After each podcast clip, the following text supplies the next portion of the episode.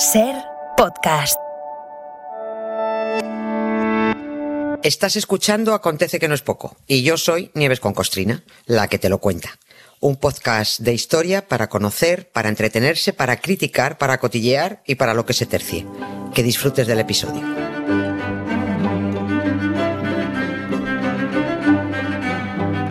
Hola Nieves, buenas tardes. Buenas tardes, Carlos. ¿Cómo estás? ¿Qué tal? Yo muy bien, muy, bien, muy Hemos bien. estado hablando hace un momentito con la directora de la Feria del Libro. Ha escuchado a Eva, Estáis escucha, todas sí. y todos eh, con el día después todavía, con la resaca eh, de las firmas y de, Sí, y de ese sí. ritual, ¿no? De, de encontrarse con los lectores. Joder, qué bien. Qué bonito, qué, qué, qué grande es la gente, qué cariño te transmiten, qué... eh, no sé, a, mí- a mí me emociona muchísimo, me emociona mucho y me, y me gusta y me divierto. Es, es cansado, pero es, cans- es un cansancio tan bonito. Sí, Que, en fin. Lo que decía Eva, que es una fatiga agradable. Sí, sí, ¿No? sí, sí, sí. Sarna con Vale. gusto no pica, que se ha dicho siempre. Bueno, luego añadían pero mortifica, pero en este caso no, no lo aplicamos. No, no. Venga, vamos al lío, Nieves. Eh, yo creo que todos los oyentes ya saben que la religión y monarquía son dos de los territorios, iba a decir preferidos por Nieves, pero no, no preferidos. Son los más transitados porque al final son los que más han modelado la historia. Es así, ¿no? Sí, y sí, una de las cosas es. que tienen en común es la reticencia a los cambios. Les cuesta, le- les cuesta mucho adaptarse. Eh, hombre, y es verdad que todos los cambios necesitan un tiempo ¿eh? para ser asimilados, los que sean y donde sean. Coño, pero si hablamos de la Iglesia Católica, por quedarnos ahora con esto, los ritmos pueden batir récords de lentitud. El celibato, por ejemplo. Hoy toca celibato. Bueno, Claro. la diócesis de Barcelona propone ahora que, que pueda ser voluntario, lo están pensando, ya veremos. Pe- Pero vayamos al inicio. Y sobre todo a las diferencias, porque no en todo el cristianismo la cosa funciona igual, ni muchísimo menos. No, no, que no tiene nada que ver. De todas maneras, es que esto ya no, el celibato es que esto no se sujeta por ningún lado, es que para ninguna mente mm, abierta, claro, qué tontería, estamos hablando de religión. No. Pero bueno, hemos hablado en varias ocasiones que eso del celibato de los curas católicos y de las monjas, bueno, siempre hablamos de los curas, pero les afecta exactamente Sí, sí, a las igual, monjas igual. igual. Sí, Eh, solo tiene un objetivo económico, que es que sus herencias se las quede la iglesia, ni, ni las esposas, Mm. ni los maridos, ni mucho menos los hijos, ¿no? Hijos pueden tener, en realidad pueden tener todos los que quieran porque los tienen, ¿no? Novios pueden echarse los curas uno al mes si quieren, y las monjas pueden liarse entre ellas si les apetece, no pasa nada, pero todo de extranjis, ¿eh? Eso es hipocresía a nivel Dios, ¿no? Esto no lo hacen las ah, ramas protestantes de, de la cristiandad, ¿no? Los luteranos y demás, fauna No. separada de la obediencia de. Roma, se casan, tienen novios, novias, hijos, hijas, sin problemas. Y como esto de casarse era pues una estúpida prohibición que se los católicos solo por un interés eh, crematístico, ¿no? Pues el tipo que montó el follón del cisma cristiano, Martín Lutero, puesto ya a meter el dedo en el ojo del Papa de Roma, pues fue y se casó tal que hoy. El 13 de junio de 1525. San Antonio, mm, por cierto, felicidades a los Antonios que lo Sí, celebren. ¿no? sí, sí. Bueno, pues el 13 de junio de 1525, mientras los papas, los obispos y curas en general disfrutaban del sexo al libre albedrío, pero disimulando, el monje Lutero se casaba con la monja Catalina, que era monja ella. Pero se casaron sobre todo por molestar, por decir, os habéis inventado que no nos podemos casar, pues nosotros nos casamos. Pero, pero ojo, ojo, cuidado, ¿no? El hecho de que Lutero terminara con las idioteces del celibato y Hmm. se cepillara también, por ejemplo, a todos los santos inventados, ni lo convierte a él en buena persona ni a los protestantes en una mejor secta, ¿eh? O sea, lleva, llevan en el debe las mismas, las mismas maldades a sus espaldas. Los protestantes eh, quemaron incluso más brujas que los, que los católicos, ¿Ah, sí? lo que ellos llaman, sí, Ah, ah. muchísimas más, muchísimas más. Eh, bueno, lo que ellos llamaban brujas, evidentemente, ¿no? Asesinaron a los prójimos, además con la misma soltura que los católicos, ¿no? Y son tan intolerantes, sectarios e hipócritas como los católicos. Es, igual, son los mismos perros con distinto collar. I like my town with a little drop of poison. Nobody knows they're lining up to go insane. I'm. Me ha hecho gracia eso de que Lutero y la monja se casaron por molestar. Eh, quiero decir, sí. eso literalmente no, no se querían. Fue algo así como intentar predicar con el ejemplo o qué. Efe- claro, efectivamente, o Ah. sea, fue un acuerdo, fue un acuerdo Ah, que vale, hicieron, vale. pero aca- acabaron enamorándose, ¿no? Eh, Siguiendo su política protestona, Lutero se buscó una novia y se casó para emprender la misión bíblica que esto es lo- así lo dijo, del creced y multiplicaos. No. Esto es lo que dice la, la Biblia, ¿no? Eso sí lo dice la novela. Martín y Catalina tuvieron seis churumbeles y Lutero, la verdad, se fue, se fue enamorando porque el, el roce más que calor eh, produce cariño, ¿no? Eso decía mi profesor de física. Tened cuidado, que el roce produce, no produce calor, produce cariño, ¿no? Y bueno, llegó el día en que Lutero dijo que, que ya no cambiaría a su Catalina ni por Francia ni por Venecia, ¿no? Que era su emperatriz y que le tenía rendido de amor.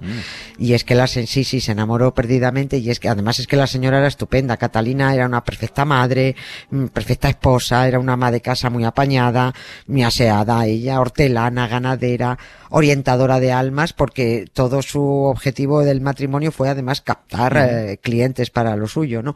Y encima era maestra cervecera. Toma ya. Esto, esto ya es lo más, ¿no? que yo no sé si a Lutero le gustaba más Catalina o la cerveza que hacía Catalina.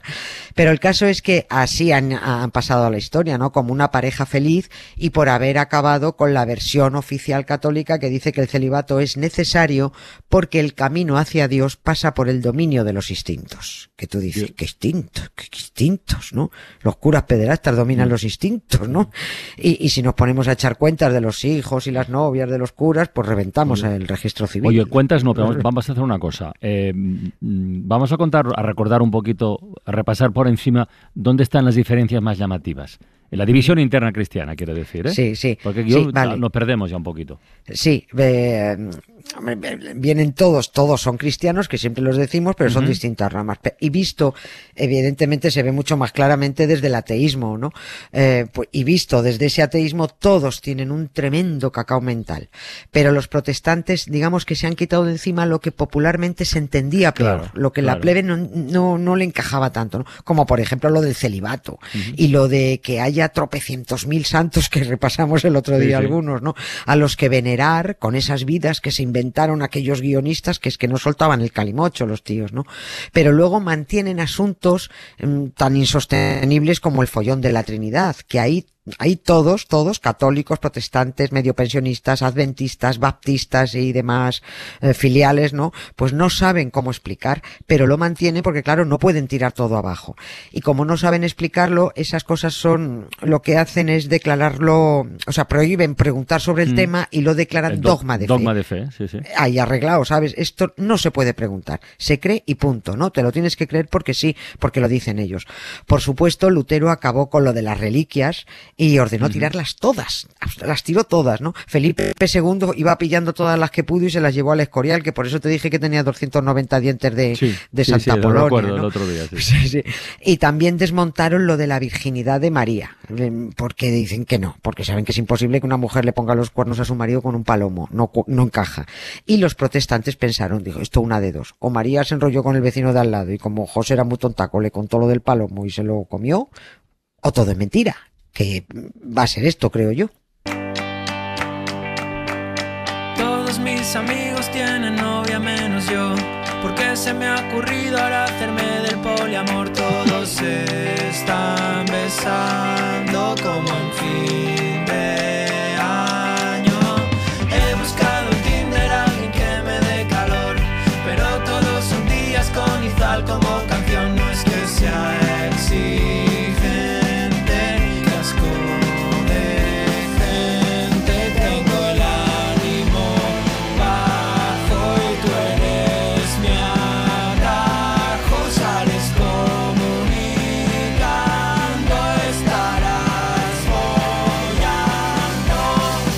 A ver, a ver, eh, al margen de, de- al margen de la excusa que se buscaron, o del dominio de los instintos para imponer el Sí. celibato, oye, pero ¿hay algún pasaje de la Biblia que lo insinúe?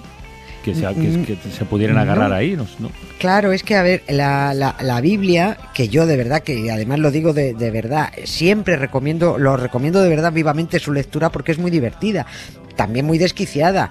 Eh, entonces es, es tan, es tan loca que cada uno que quiera fundar una religión basándose en ella, o se puede llamar Biblia, se puede llamar Torá, se puede llamar Corán, ¿no?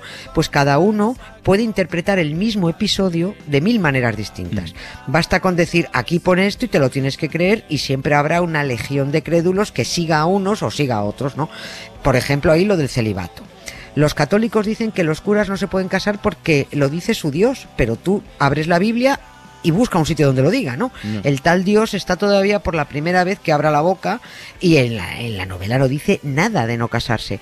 Los protestantes dijeron, como aquí no dice nada de no casarse, pues nos podremos casar, ¿no? Pero esto de que los cristianos protestones se casaran una o varias veces, e incluso con varias a la vez, también tiene, también tiene mucha guasa, ¿no? Porque a partir del cisma que provocó Lutero, muchos dijeron, oh, Anchas Castilla. Pues si éste se separa y reescribe lo que le interesa, pues nosotros también y vamos haciendo los cambios que nos vengan mejor para nuestro propio negocio, ¿no? Y, y hay ejemplos eh, clarísimos. Ah, los anabaptistas, por ejemplo, estos son unos cristianos también muy extravagantes que antes eran católicos, que luego fueron luteranos, pero inmediatamente después tiraron un poquito por su cuenta, ¿no? Son anabaptistas porque rechazan el bautismo infantil. Ah. Dicen que hay que, sí, estos dicen que los anabaptistas y los baptistas dicen que tienes que bautizarte cuando al menos ya eres consciente Ah, bueno. y, ti- y- y- sí, no, no, pues eso Pues no está, está muy mal, bien, ¿no? Pero bien, que no, claro. no puedes, no puedes bautizar a un muchacho de dos meses que ni, ese ni piensa, ni, ni sabe, ni entiende, ni nada, solo llora y caga, nada más, ¿no? Bueno, pues los anabaptistas defendieron en aquel siglo XVI la poligamia, porque lo dice la Biblia. En 1534, dos luteranos establecieron en la ciudad de Münster, en Alemania, una comuna de bienes y mujeres. Y se lo pasaron en grande. Eran todas para uno y pa- o, o para varios, ¿no? Pero los que elegían eran ellos. Pero, pero escucha una cosa, ¿dó- ¿dónde dice la Biblia que se puede ser polígamo? A ver, decirlo no dice se puede ser Ah, polígamo, pero vale. se deduce. A ver, si todos los grandes patriarcas bíblicos habían practicado la poligamia, pues estaba bendecido elegir con cuál de dos o tres o cuatro mujeres te acuestas cada No. noche, ¿no? Dato concreto. Mm, mm, El que quiera que vaya a Génesis capítulo 4 versículo 19. Dice, Lamec tomó para sí dos mujeres, una de nombre Adá y otra de nombre Silá. Ahí está, eso está puesto. Pero no te pierdas a Abraham, que es el Ibrahim de los musulmanes, que Sí. es el mismo, ¿no? Que este estaba aliado con dos, su señora Sara y su criada Agar. Jacob, cuatro mujeres. David, siete u ocho esposas. Y el que lo peta ahí es uno de los hijos de David, Salomón. 700 esposas y 300 concubinas. Esto está en la Biblia. La Biblia. Bueno, pues es una prueba más de que este, este libro es un disparate y prueba también de que Dios si existiera, pues además sería un machista. Porque fíjate, Dios castigó a Salomón no por tener muchas esposas, sino por consentir que algunas de ellas adoraran a falsos dioses. ¿eh? O sea, un dios falso castigando a quien adorara a falsos dioses, ¿no? Bueno, esto es un doble salto mortal con Cabriola. Tampoco sé cómo Dios podía pretender que el pobre Salomón controlara los gustos de 700 esposas y 300 concubin- concubinas, ¿no? Es- Esto es materialmente imposible. Yo sigo recomendando la lectura de la Biblia porque es muy loca, es muy divertida y es, desde mi punto de vista, la forma más efectiva de hacerse ateo y descubrir el sexo loco que practicaban, ¿no? Adán y Eva, basta hacerse preguntas, tuvieron tres hijos varones y los tres hijos varones tuvieron varios hijos. ¿Con qué mujer? Pues con Eva, su madre, que lo da- pues le daría todo, ¿no? O lo mismo que también es mentira. No, lo Hay poco que queda claro es que con esto del celibato es que ni entre ellos se aclaran, ¿eh? No, bueno, ¿No? Es imposible, es que es imposible. A ver, cuando Lutero emprendió su reforma, sus seguidores también quisieron reformarle su, su reforma. Ese fue el caso de los anabaptistas, que además fue muy, muy escandaloso y muy criticado entre los propios reformistas, ¿no? Pe- Pero bueno, hay más ejemplos de cómo cada uno arrimaba eh, el asco a su sardina. Hubo un tipo muy famoso, un príncipe alemán muy colega de Lutero, que fue uno de sus protectores, que se llamaba Felipe de Gese, que acabó precisamente con los anabaptistas porque dijo, vosotros os estáis pasando ya de castaño oscuro. Y su comuna de mujeres también se la cepilló porque es que aquello era un despiporre de maridos y esposas con la excusa luterana, ¿no? Pero a la vez este Felipe de Gese tenía dos esposas y le pidió consejo a, a- a su protegido Lutero y dijo, oye, ¿a ti qué te parece que yo tenga dos esposas? Y le dijo, hombre, la Biblia no dice nada en contra de la poligamia, pero si lo puedes llevar ahí en secreto un Hmm. poquito de discreción, pues en fin, pues igual que los curas católicos hacen con la pederastia, pues en secreto, mejor que mejor.